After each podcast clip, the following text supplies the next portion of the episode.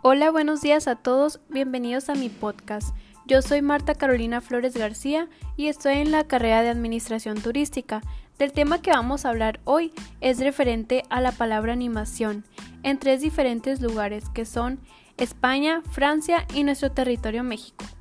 Primero les diré esta definición que es de la Organización Mundial del Turismo y fue establecida en 1985.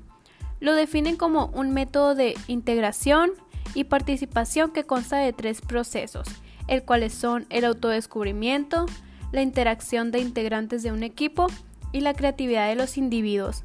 Se podría decir que esta definición es la más correcta, ya que viene del órgano más importante referente al turismo, pero cada país o estado adoptó su definición o concepto hacia la palabra.